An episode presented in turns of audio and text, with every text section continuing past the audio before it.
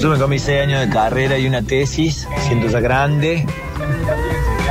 No importa el título, lo que sí creo es que el abanico de posibilidades que ofrece el mercado laboral más allá de la idea de una vocación es falso, digamos, porque como alguna vez escuché por ahí, si yo quisiera vivir de armar papel y avioncitos de papel, eh, no podría, así que ya hay una trampa en el hecho de buscar una profesión, una vocación, etcétera.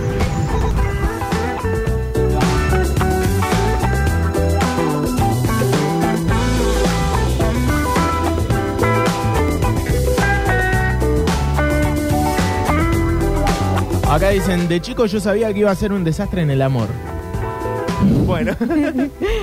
Eso no es una profesión, pero bueno. No. eh, yo Es un destino. Sí. Yo terminé. Y si uno se predispone así. Claro. Y sí, aparte, lo que no sé es cómo saber ya de chico que iba a ser un desastre en el Eh. amor. ¿Con, con qué, con qué evidencia? ¿Cuál es la base estadística? no que querían ya- los padres, ¿viste? Ya, Fue eh, no cuando- deseado. Cuando, claro, Eso puede ser. cuando uno es chico ya el amor lo transita de distintas formas. Así que puede haber ya tenido malas experiencias desde niño. ¿De tan niño? ¿De Y sí, y sí, el amor no correspondido también ocurre en el jardín de infantes, Pablo. Bueno, pero ¿En hay- serio? Sí. ¿Qué sexualizado el chiquito que ya... Pero ¿por qué lo sexualizas? Es amor de, de, de- de romántico. Es no más ternura que- Claro. Pero eh, también te, te gusta. Eso me huele más al padre diciéndole, ay, a ver qué nena te gusta el jardín y el nene auto volviendo autoconsciente idea del gustar y luego derivando en que le gusta una nena. una nena del jardín y no me lo dijeron. Se había cortado el flequillo con la tijera. La nena estaba con la tijera y la, y la plastilina. Bueno, también te metes solo ahí. Yo terminé el secundario e hice dos años de química industrial y lo dejé porque me aburrió. Luego hice magisterio para ser maestro de grado, una carrera de tres años. Hice dos y lo dejé. A mí siempre me gustó periodismo deportivo y nunca me animé. Hoy a mis 38 años lo haría, pero no sé. Me encanta que siempre tiene un, un pero eh, el mensaje. Mira, periodismo deportivo, Facu. Es un título muy habilitante tampoco para laburar. No. No. Y tampoco preparatoriamente, si es que se dice así, no sé si tampoco es tan, tan bueno. Tan Básicamente nutritivo. no te hace falta saber nada. O sea, no hay nada más bruto en el mundo del, del periodismo que periodista deportivo. Bueno, la Arranca radio el periodista Víctor deportivo. Después sigue el de espectáculo. Más incluso que el de... Sí, tenés razón. Sí, Más que el de espectáculo. sí, es más bruto que el de espectáculo. Tenés razón, tenés Sí. razón. No te puedo decir que no. Eh, La gente de suceso deportivo. No, no, pero no estamos. o sea, estamos diciendo una gener- generalizando, Sí, no está quiere decir que... no hablo de mis compañeros. Justo che. acá no. Creo que si el Alechu eh, retomó los estudios, no me acuerdo qué carrera quiere estudiar ahora, yo cre- creo que cualquier persona puede estudiar. ¿Por qué bardea ¿Por qué bardeo a Alexis? Sí. Es la, es la segunda carrera en la que me anoto. ¿Cuál fue la ¿Cuál fue la primera? La primera fue periodismo deportivo. Bueno. Pero eh, un día antes de ya empezar, o sea, de ir el primer día presencial, se declaró la cuarentena. Ah. Y dejé. O sea, ni siquiera intenté hacer No virtual ni nada. No, nada. Nada, bueno, chao. Le mandaban el link y no lo ¿A dónde te habías anotado, Mariano Moreno? Sí, ¿Y eso que te, ad- te advertí? sí, sí, sí. Bueno, eh, ¿tenemos bloque? ¿Habemos Tenemos bloque? Tenemos bloque eh, porque hace mucho que no hablamos de gente regia. Vamos. que eh, es esta gente cuyas historias me parecen fascinantes y no son tan conocidas. Entonces, hacía rato que quería hablar de esta persona que para mí es una, una gran referente y una ícono eh, argentina. Eh, y me acordé porque el otro día, hace poquito, leí un posteo del escritor Juan Sclar, que lo quiero leer para porque me gustó mucho su relato y bueno, y para que después hablemos de ella, que ya se van a dar cuenta quién es. Pero eh, Juan Sclar dice, tengo 16 años, una noche en una fiesta me tranza un compañero del colegio. Los días siguientes en el colegio son un pequeño infierno. Rumores, chistes, alguien me grita puto, alguien escribe mi nombre y el del otro pibe en la pared, encerrado en un corazón de liquid paper. Pero la novedad pasa rápido. Lo más difícil sucede cuando llego al club. Hace 10 años que juego al rugby. Es a lo que más tiempo dedico. Es el centro de mi existencia. Si acá se llega a saber que besé otro tipo, me cagan a trompadas. O me echan. o me hacen el vacío para siempre. Tengo miedo de ser el puto del club. Por suerte nadie se entera. Solo uno sabe lo que pasó. No lo comenta con nadie. Pero un día me mira, sonríe y dice, a que no saben qué hizo Esclar. Me baja la presión, me mareo. Pero el pibe dice, se puso en pedo y vomitó. Después me mira con otra sonrisa. Hizo el mismo amague un par de veces más y al final se dejó de joder. Después de ese día, y por muchos años más, no volví a besarme con ningún varón. Tuve las ganas, la oportunidad, las personas y el lugar, pero el pánico al ostracismo siempre se impuso. Seguir yendo a ese club tenía para mí ese precio. No soy especial, ni único, ni sobresaliente. Las historias de personas sacrificando cosas por pertenecer son infinitas. Amores perdidos, carreras, deseos, cuerpos mutilados por la necesidad urgente de encajar en el medio que nos rodea. Frente a todas las historias de gente común, pequeñas o grande, la historia de Cris Miró es, es descomunal, que perdió el amor y la salud mental y física para ser aceptada por una sociedad profundamente violenta, machista y transfóbica. Es difícil imaginar el desprecio y el maltrato que sufrió Cris Miró, incluso en la enfermedad, incluso en la muerte. Quizás algún día esta columna será inútil, algún día nuestra manera de querer, de ser o de vestirnos no va a expulsarnos de nuestro círculo de amor. Quizás vamos a dejar de aplastar corazones, de, exiliar existencias. Llegará el momento en que no vamos a tener que elegir entre ser queridos y ser quienes somos. Quizás algún día. Bueno, este es un texto de Juan Sclar eh, que nombra a Cris Miró, que para quienes no le conocen, Cris Miró fue la primera vedette trans en ocupar la, la revista porteña argentina este género que, que nosotros particularmente los cordobeses conocemos mucho porque eh, por, por la cercanía a Carlos Paz y, y, porque bueno es eh, alguno de mucho se, consume mucho acá claro se consume mucho y bueno eh, pero es un, un género característico de, de, Buenos Aires de la calle Corrientes principalmente eh, por donde han pasado nuestras nuestras más grandes vedettes desde Moria hasta no sé, todas las veces que han pasado, han pasado por la calle Corrientes. Y Cris Miro, que em, fue una artista trans, llegó al Teatro Maipo y ocupó ese lugar em, de una manera muy, muy sacrificada, por supuesto, porque su historia, como la de la, me atrevo a decir, la de todas las trans, lamentablemente, es muy dura, porque significa mucha, eh, mucha muchas cuestiones expulsivas, muchas cuestiones que tienen que ver con, con esto de abandonar hasta tu propia familia por no ser aceptada. Eh, además de eh, todo lo que significa eh, la transformación en, abandonar tu propio cuerpo. y bueno, y con, y con todas las decisiones que toma una persona trans con respecto a a su género y a, su forma de expresarse frente al mundo. Eh, todo ese proceso interno eh, no suele ser acompañado por, eh, por, el, por sus círculos más íntimos y quizás tienen que empezar como a buscar otros caminos alternativos. bueno, Cris Miró llegó de alguna manera, siendo muy chica, fue como descubriéndose en este cuerpo que no le pertenecía, que era el cuerpo de varón, no le, no le, no le pertenecía a ella y tuvo de alguna manera la aceptación de su familia. Pero eh, por más que su, su papá eh, abrazó a esta Cris Miró, su mamá también, em, les costaba como entrar lo que, lo que hablamos muchas veces acá, que es entrar al mundo de, del espectáculo o al mundo del trabajo, porque el mundo del espectáculo es parte del mundo laboral. Y, digo, en su momento Cris Miró eh, quería ser odontóloga y quería ser eh, vedette. Eh, podría haber querido ser solamente odontóloga y le hubiese costado también igual.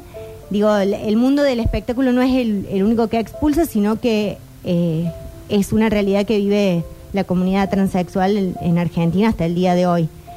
Em, pero ella tuvo, tuvo como esta vida donde, bueno, se encontró con gente que de alguna manera pudo ella pertenecer a este círculo, presentarse en la revista y, hacerse su propio lugar.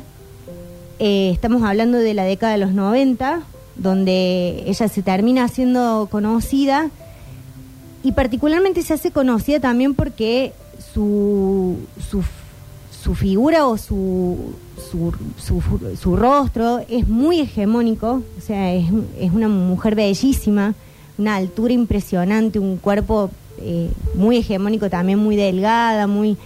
Em, y lo que me parecía loco de, de, leer sobre su historia es que ella para encajar tenía que tratar de eh, parecerse lo más posible a lo que era la hegemonía del momento de los 90, donde en los 90, si ustedes se acuerdan, explotaban en ese momento eh, modelos como Cindy Crawford, Claudia Schiffer, em, eh, Naomi Watts, que marcaban una estética de los 90, y ella para poder pertenecer y para poder ser nombrada como una mujer, tenía que ser lo más parecido a eso. Entonces, cada vez que aparecía ella eh, en Video Match o en el programa de Susana o en cualquier programa que estamos hablando de, los 90 donde la televisión era muy importante y se, y se veía y se consumía mucho, entonces las personas que estaban eh, circulando por los medios eran personas que empezaban a ocupar lugares eh, importantes entre las personas que consumían televisión. Ella tenía que tratar en ese sentido de ser lo más femenina posible, lo más hegemónica posible. Y sin embargo, lo más cruel de todo eso es que todos los chistes y todas las cosas que, em, que giraban alrededor de su inclusión en un medio tenían que ver con su genitalidad. Entonces las cámaras ocultas eran todo el tiempo hablando si ella era un tipo, si, eh, si tenía pene, si no sé qué. Bueno, entonces... Eh, todo eso que se aguantó, digamos. Sí, todas las notas las llevaban para ese lugar. Claro, todas las notas eran cómo puede ser que un tipo se vea tan femenino. Esa era como la, la bajada y la línea. Y, todo ese maltrato y toda esa violencia que se aguantó, eh, creo que de algún modo también le terminó afectando en lo que fue su salud. Ella murió muy joven, eh, muy, muy joven, no tenía menos de 40 años, que es... Tenía. tenía 33 años, pero digo, lo de menos de 40 porque en realidad es el promedio de edad que muere la comunidad trans. Em, murió por una eh, por una leucemia, o sea, eh, provocada también por eh, el HIV.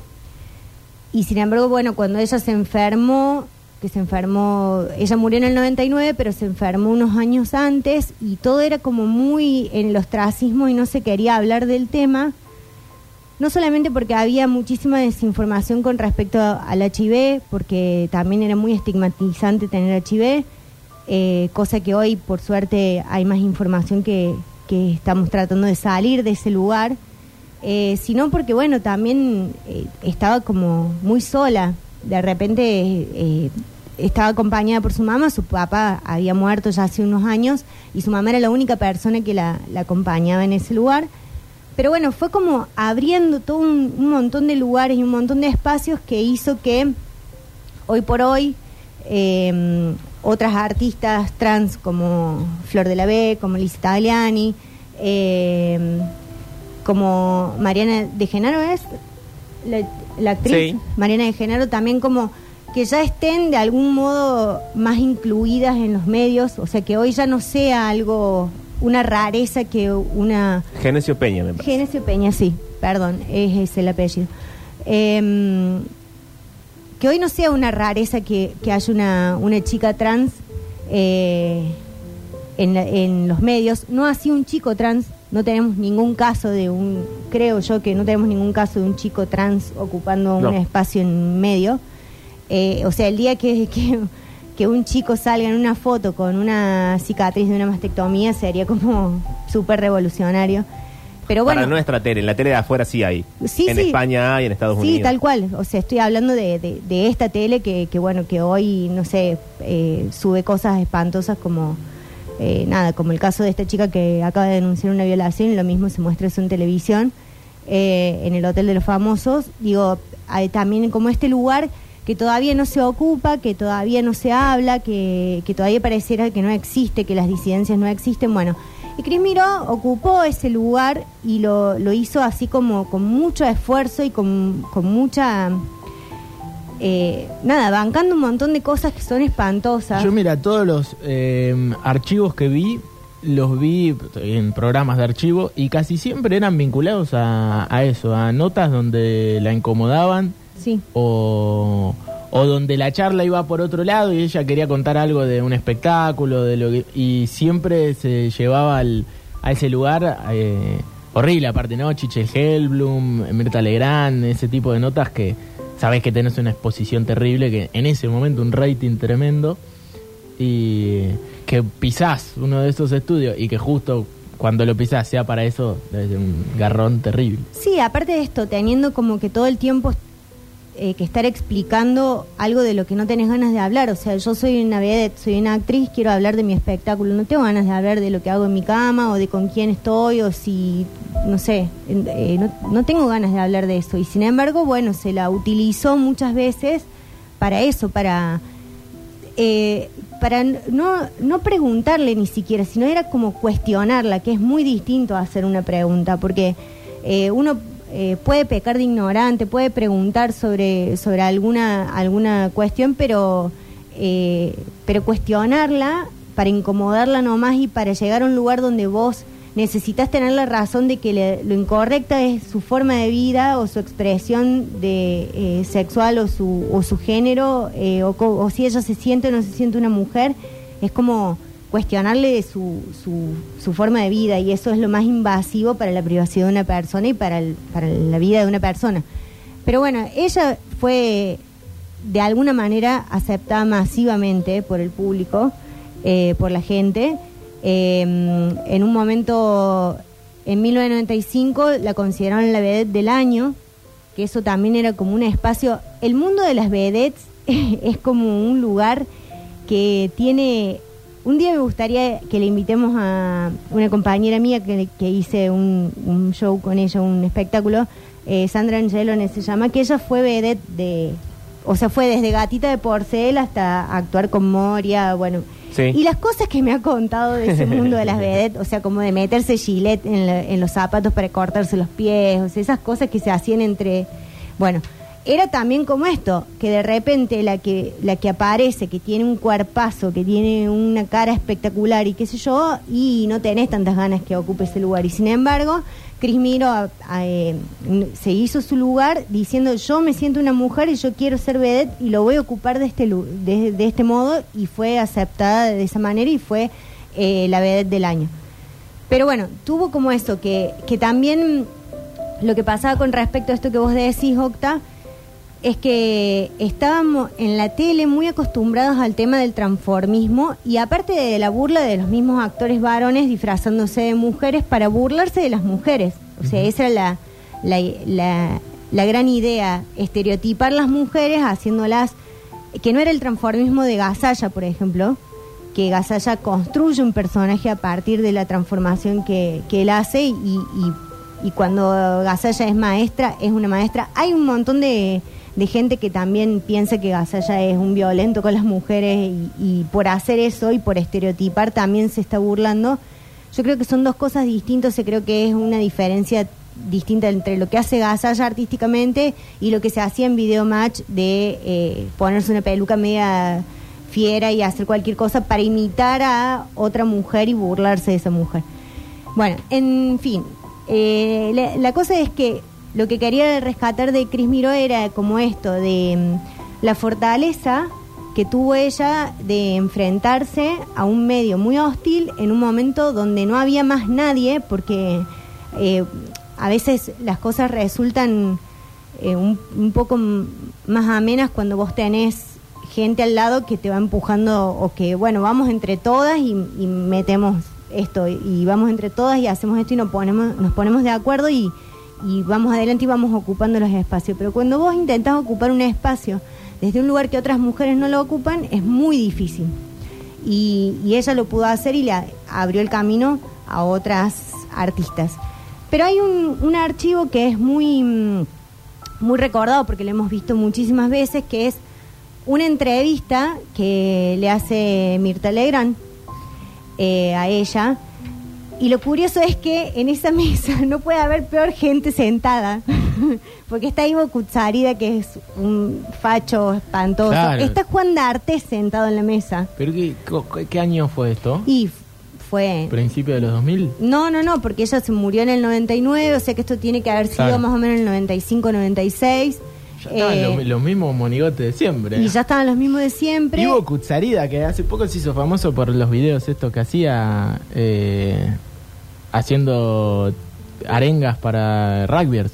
Claro, sí, sí, sí, no, aparte Ivo Kutsarida es polémico en todos los aspectos, o sea, es, es un fascista espantoso. Em, pero bueno, eh, me gustaría que lo escuchemos un poco para rescatar algunas cosas de lo que pasó en, esa, en ese momento, en esa entrevista. Ahora a, a Cris Miró, vedette transformista. ¿eh? Adelante, Cris.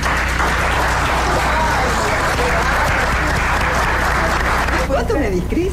Un 85 sin tacos y hoy tengo 10 de tacos. Qué bárbaro. Yo voy a sentar rápido, bueno. rápido en mi lugar, chi, chi, chi, Bueno, no sé cómo tratarte, Cris, te digo la verdad.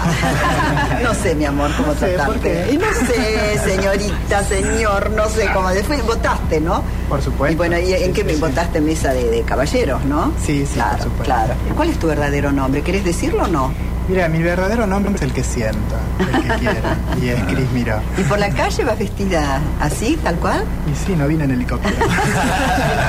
¿Y quiénes te dicen piropos, los hombres o las mujeres? Sabes que los hombres, por supuesto, y, las mujeres también. Eh, sorpresivamente me esperan a la salida del teatro las señoras con los maridos a conocerme, a felicitarme. Yo creo que en este momento no hay una vedette más, más sexy, ¿eh? más mona y, más sensual que, que Cris Miró, ¿no? ¿Esta es tu voz natural? Sí. Cris, ¿y quién te enseñó a maquillarte? Bueno, lo aprendí yo, no, no, hace ah. muchos años eh, fui a hacer un cursito. Ah, hiciste un curso. ¿Y la depilación te la haces vos misma o de, la cara? Eh? No, no, no me depilo. Ah, ¿no te depilas? Ah, ¿no? ¿No tenés barba? No, no. ¿No tenés? Ay, es Vos sigo que estás cerca, por no, no, no, ¿Estás seguro que sos hombre vos? A y nos estás engañando. A veces la naturaleza nos da algunas sorpresitas. Este no sé si te molesta que te haga este tipo de preguntas. No, entiendo, que no. Entiendo por, por qué. Claro, claro. Es lógico que se hagan, claro. Pero ¿te molesta que se sepa que sos un muchacho o no? No, no, mira, yo en realidad soy eh, genéticamente he nacido como un hombre, pero elijo y vivo como una mujer. Y creo que eso es lo más importante. Así que ¿Vivís como una mujer? Sí. ¿Sí? Sí. Qué notable. Eh, ¿Tienes alguna relación? Amorosa, me refiero. no, en estos momentos no. Alguien que nos preguntaba si tomabas hormonas o siliconas. No, no, yo no tomo hormonas ni tomo siliconas, no, no. ¿Y te operarías, eh, Cris, para cambiar de sexo? Eh, mira, esa idea en, algún momento de mi vida, ya en la adolescencia, la tuve. Hoy por hoy estoy muy bien, con mi cuerpo. Eh, no tengo ese, esa idea. ¿Y cuándo empezó todo esto, Cris? ¿Cómo, ¿Cómo se inicia en tu adolescencia? ¿Cómo fue la cosa? Mira, que te das cuenta que lo que querés, que querés cambiar, que no querés ser hombre en una palabra. Mira, justo estábamos hablando con Ivo, con Ivo recién que bueno, cuando vos tenés algo muy muy decidido desde, los sentimientos, ¿no? Que para mí siempre fue muy natural, siempre sentí de la misma manera, siempre eh, me incliné mucho más por lo femenino que por lo masculino. ¿Y vos pensás que alguna vez en tu vida pueda revertirse la situación y decir, bueno, no quiero ser más mujer, asumo mi condición de hombre, de muchacho, eh, me caso, tengo hijos y, bueno, y cambia la cosa? Mira, ¿Vos crees que pueda suceder? No, yo creo Me resulta difícil hacerte estas preguntas, ¿eh, Cris, porque tengo miedo, no, no quiero lastimarte, no quiero molestarte, quiero que estés cómoda y, No, estoy ¿eh? sumamente cómoda, comí de lo mejor, mucho más tranquila de lo que creí que Bueno, bueno, pero ¿no crees que puede pasar de pronto? Porque bueno, uno, el cerebro, el corazón, el organismo... La, vida, la, vida, te da muchas sorpresas, ¿no? Pero yo me gusta tanto, eh, disfruto tanto de mi vida que, que, bueno, que no creo que vaya a ser No, no, no creo. ¿Cuántos años tenés, Cris? 27 sos muy joven. ¿Y qué esperas de la vida? De la vida espero poder vivir en libertad, en democracia. E, es muy lindo estar en el Maipo, pero hoy también es, se cumple uno de mis sueños, ¿no? Estar acá en la mesa de Mirta. Ah, pero qué Cris, estoy atravesando una situación similar a la tuya. Bueno, voy al corte y vuelvo Ya vuelvo, ¿eh? Eh, hay un montón de cosas de, de, este, de este audio Eh, la manipulación para empezar a, hacer todas estas preguntas incómodas y en algún momento justificarlas todas, ¿no? Como eh, eh, con el aval de, de alguien que aparte, como dice, quiere ocupar ese lugar, quiere estar ahí, soñó toda su vida con llegar a la mesa de Mirta Legrand, con llegar al Maipo, a, Calle Corriente, pero con todo una, un bombardeo de preguntas incómodas eh, horrible. Sí, a mí lo que me parece más, eh, más, más gracioso de esto es que eh, esta entrevista de Mirta, eh, las cosas que ella pregunta y las cosas que ella dice, tienen 30 años y sin embargo siguen sonando en la, en la boca de mucha gente esas mismas preguntas y esas mismas cosas. Y mm, me parece, hay algo que, me, que, que, no me había dado cuenta que es como esa... Mm, eh, cosa media bipolar de Mirta de tratarla como mujer y sin embargo cuestionarla como una como alguien que se está creyendo una mujer sin serlo em, eso es como porque hay un, momento que ella le dice eh, y crees que como que se puede volver como revertir la situación. revertir la situación eh, como si el solo hecho de el el género que te asignan al nacer solamente por tu genitalidad te definiera para toda tu vida y no fuera más importante eh, tu identidad que tu genitalidad. Entonces, em, bueno, la altura con la que ella le responde todas las, las preguntas es, es admirable, eh, es parte de lo que le hace, digamos, eh, el icono que, que, hoy es. O sea, hasta el día de hoy siguen diciendo que ella es la, la novia argentina eh, es muy importante Cris Miró en la, en la comunidad trans, es muy importante para muchas mujeres también. Y, este audio de Mirta, o sea, es como... Eso me sorprende, de que Mirta ya era una, una señora muy grande ahí, con todos las, las, los prejuicios de, de, que también suelen venir con la gente grande, que ya está como más cerrada en su pensamiento y demás. Pero a mí lo que me sorprende el día de hoy es seguir escuchando estas cosas que ya tienen 30 años. Y bueno, pero eh, em, pasa que Mirta sigue estando, por ejemplo. Sí. Eh, hay cosas que a mí me, me, gustan, o sea, que las pienso, las, las ubico en contexto 97, que habrá sido esto, 98, no sé, y ahora. Eh, y pienso que quizá la, la, las mismas preguntas serían tomadas de otra manera. Porque vos decías recién, hay un montón de gente que, que sigue pensando de esta manera, y es verdad. Yo creo que en ese momento la gran mayoría de la gente pensaba de esa manera, lamentablemente. Eh, las preguntas que hacía Mirta Legrand, por más incómodas que sean y, y, que no las tenés que hacer y todo, eran las preguntas que hacía la mayoría de la gente. Y hoy no. Eh, por más que, que hoy, eh, obviamente, haya gente que, que repite eh, algunas cosas, creo que una nota en esos términos no se podría dar, que hay otros espacios también para que eh, personajes como Chris Miró eh, tengan otro tipo de entrevistas. Y, eso me, da un cierto alivio, porque si no, es cierto que se repiten las consignas, se repiten algunas ideas nefastas y viejas, pero pero por lo menos cambió, cambió eso. Hay otras cosas que no van a cambiar. La mesa de Mirta Legrand sigue siendo lo mismo desde el año sí, sí, desde siempre. Hasta, eh, ahora. El tema es que a mí me parece que el, el error acá en la pregunta, porque creo que por eso insisto de que, de que las voces disidentes faltan en los medios de comunicación, porque son esas voces las que tienen que decir cómo se sienten, cómo atraviesan sus procesos, cómo transicionan eh, porque, por ejemplo, hay una, una parte que, que, cuando Mirta le pregunta el tema de, de, la depilación y de la barba y demás, eh, eso dispara un montón de, preguntas quizás para otras personas que no, no conocen gente trans o que no tienen familiares trans o, o están totalmente desinteresados, que tiene que ver con si todas las personas trans toman hormonas, si no las toman, eh, si, si, se hacen mastectomías, si se hacen eh, operación de cambio de, genitales, o sea, todas esas preguntas que podrían ser preguntas eh, factibles, digamos, y, permitidas para, para conocer, para saber, me parece que el error y lo, lo malicioso de Mirta es que en la pregunta ella se adelanta con una opinión y está de alguna manera esto que vos decías, manipulando eh, la respuesta, porque ella se está adelantando diciendo algo tan horrible como, ah, bueno, no te depilas, entonces eso te hace que seas mujer o no seas mujer. Y sin lugar, ¿no? Porque eh, uno eh, cuando hace una entrevista o cuando hace una cuando tiene una charla, el, el otro le da un lugar para la pregunta. Claro. Quizá en otro tipo de charla, como decías vos, se pueden tratar todas esas cosas que son súper interesantes. El final de, este archivo era alguien que estaba transitando una situación y eh, eh Mirta, lo, Mirta Pero, pero digamos, le puede servir un montón a un montón de gente que, que pueda llegar a ver y es interesante aparte, no deja de ser algo interesante, eh, las experiencias de este tipo. Pero, pero bueno, no, no daba el lugar para hacerle todas esas preguntas porque se estaba notando.